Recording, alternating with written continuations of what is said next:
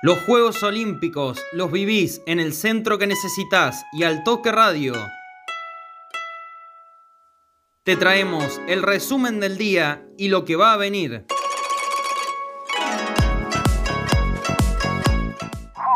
Las leonas son plateadas.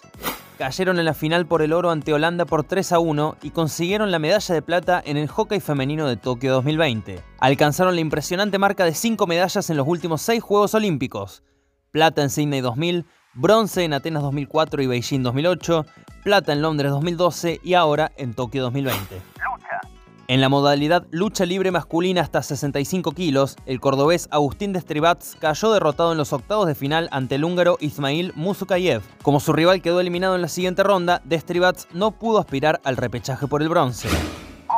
Magdalena Zimmermacher no completó una buena vuelta en la tercera ronda del golf femenino y finalizó el día con 11 golpes sobre el par, a 26 de la puntera Nelly Corda. El equipo argentino de salto finalizó en el décimo lugar de la ronda de clasificación con 27 infracciones totales y un total de 265,44 puntos.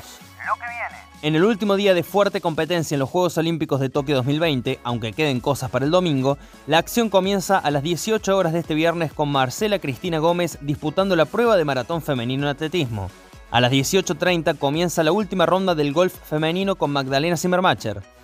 A la 1.30 de la mañana de este sábado, la selección de vóley masculina irá por el bronce ante Brasil en el Clásico Sudamericano. A las 2.30 de la mañana, Sergio Villamayor disputa los 200 metros libres de natación en el pentatlón moderno, mientras que a las 3.45 iniciará su ronda extra de la prueba de esgrima.